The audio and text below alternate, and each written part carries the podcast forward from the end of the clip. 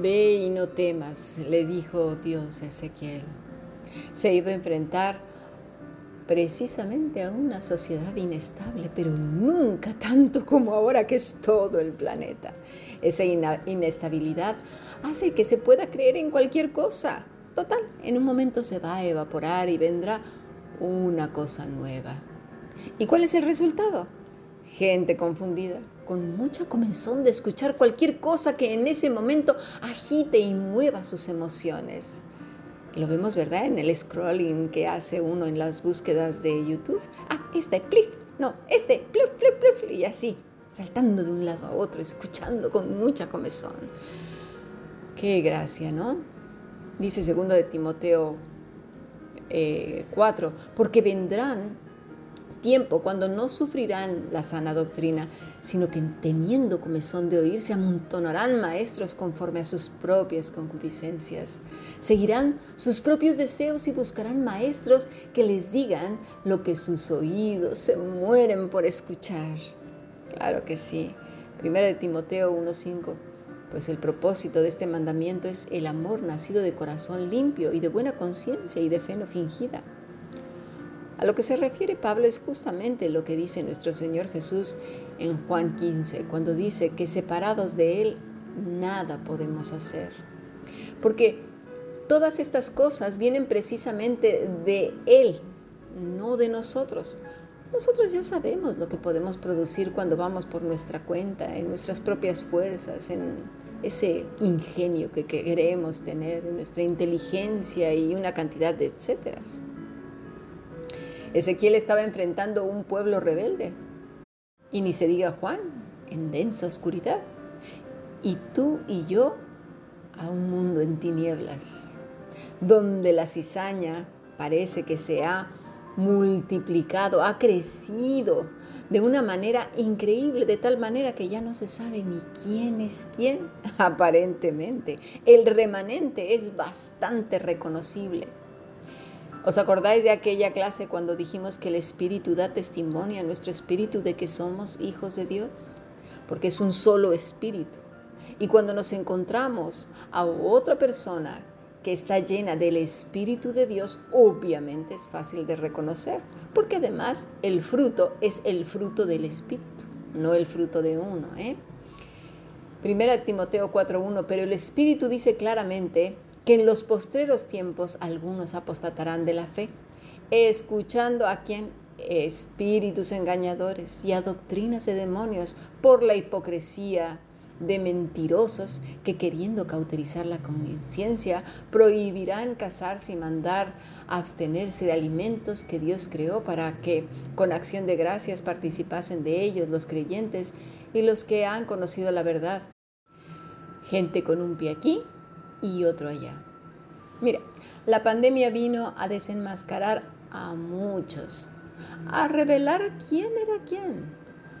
Muchos creyentes en lugar de aprovechar el tiempo en un recogimiento, análisis personal delante de Dios, instruir a su familia, restaurar sus relaciones matrimoniales, familiares con los hijos, pasaron a formar el número tan grande de estadísticas de qué? Divorcios, malos tratos, abuso infantil, crímenes, adulterios, pornografía, adicción a los juegos, alcohol, drogas, etc. Al final se supo quién era quién. Sin contar la depresión, ansiedad y múltiples enfermedades mentales. Y dirán, Ay, pues entonces esos ni siquiera eran cristianos. Cami, ¿cómo te atreves a decir tal cosa? Hmm. Ya contaba con el religioso que dijera, que dijera eso. Pero siempre hace falta. El mismo Pablo lo está diciendo. ¿eh?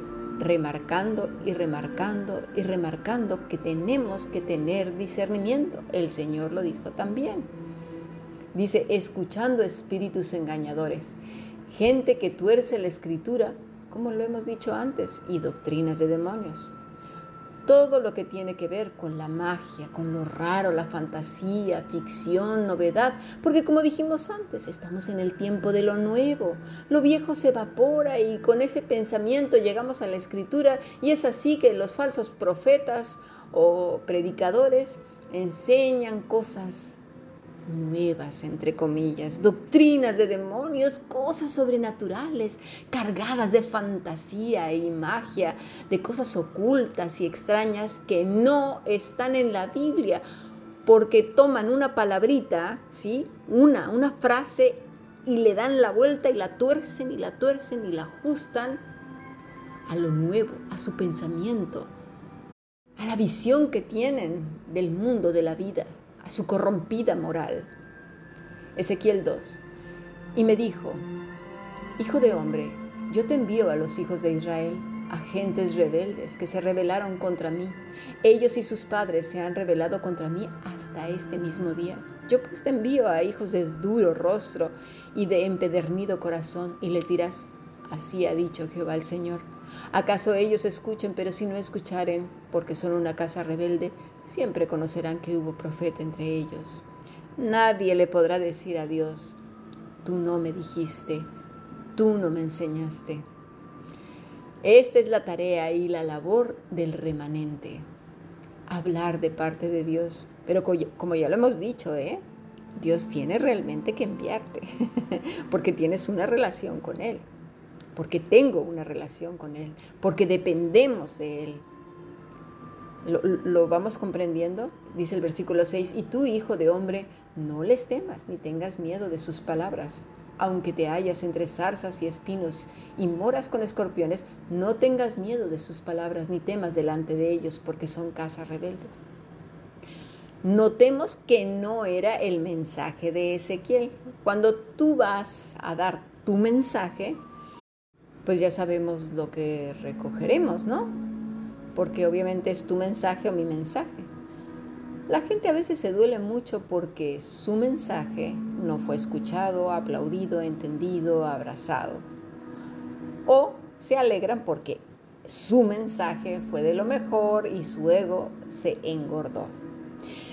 Pero cuando el mensaje viene de Dios, que Dios es el que lo da, simplemente se entrega. Uno no es ni lo máximo, ni lo mejor, ni nada de esas cosas. Porque el mensaje viene de parte de quién? De Dios. Por lo tanto, no tiene nada de qué gloriarse el mensajero. Es Dios quien tiene toda la gloria. Muy bien. Entonces, ese mensaje se iba a entregar a gente que no quería escuchar pero era muy importante que lo hiciera. Ahí mostraría ese fruto del Espíritu, la obediencia, humildad y sujeción a Dios para no añadir ni restar nada a lo dicho por el rey. Y así dice el Señor, no les temas, no te acobardes.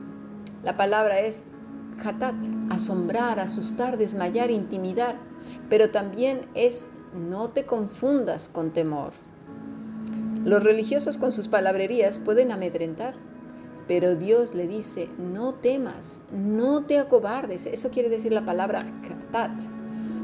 Cuando usa el no, no es un no rotundo, no, no, no, está diciendo, nada de nada, en lo absoluto temas, ¿sí? En lo absoluto no te intimides por nada. ¿Por qué? Porque obviamente y sin duda necesitaría que el Espíritu de Dios lo pusiera en pie como ya lo vimos ayer. ¿Ves por qué necesitamos estar apegados a Él? Conocer bien las escrituras. Para zarza quiere decir aguijonea, es decir, hincar. Gente que lo único que busca es dar problemas, que su boca es como una lengua de serpientes. Eso es saraf espino, silón, punzón, que desdeña, que olla, a todo busca problemas, a todititito, pero eso sí con ese rintintín de espiritualidad y amabilidad, ¿verdad? Añadiéndole ese betún a sus palabras ponzoñosas. Palabras fuertes que usa el Señor para aquellos que van por su propia cuenta. Recordemos que Israel ¿eh? Aparentemente le conocía al Señor, no está hablando a cualquier pueblo. ¿eh? Escorpión, acrab, látigo con nudos. De verdad, Dios nos libre de ser este tipo de personas, pero de ahí venimos, ¿eh? de creer que lo sabemos todo y hacer nuestros propios delantales de hoja de parra, de seguir a los hombres, de esos que tienen su propia denominación porque creen que eso debe de ser según sus ideas. Pero déjame darte una noticia, Cristo no tenía denominación. Él es el creador de todo cuanto existe. No vino a enseñar posturas, no vino a crear algo nuevo, misterioso o mágico. Dios quiera que le busquemos con todo el corazón a Él que Cristo sea nuestra reconciliación con Él, porque no hay otro camino, no hay otra opción, no hay otro evangelio, no hay hombre alguno que esté bien y perfecto que no sea Cristo Jesús. Más nos vale no contender por defender posturas y denominaciones, sino seguir a Cristo, ver, escuchar su palabra, acercarnos con un corazón humilde para ser enseñados por su Espíritu Santo, dependiendo de Él completa y absolutamente.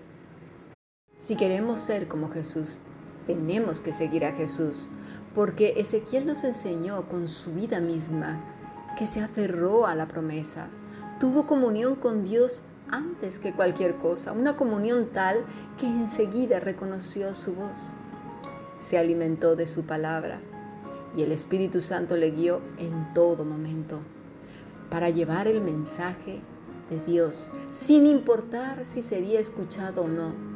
Su labor era esa y no tener éxito, porque finalmente simplemente sería el mensajero. Ya la bendición ya la tenía por el simple hecho de estar en la presencia de Dios. Juan 15:5 dice así, yo soy la vid, vosotros los pámpanos.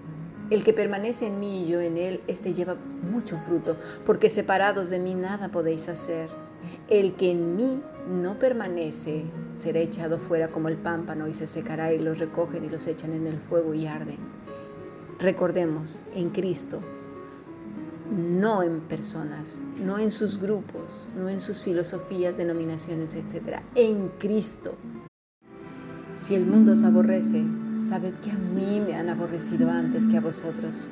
Si fuerais del mundo, el mundo amaría lo suyo, pero porque no sois del mundo, antes yo os elegí del mundo, por eso el mundo os aborrece. Acordaos de la palabra que yo os he dicho. El siervo no es mayor que su Señor.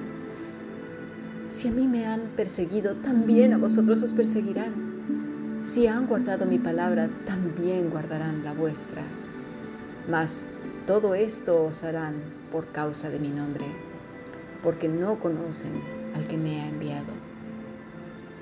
Cristo habla de una absoluta dependencia de Él. Cristo habla de la llenura del Espíritu, pero ¿por qué? Por haber permanecido apegado a Él. Sigamos aprendiendo. Bendiciones.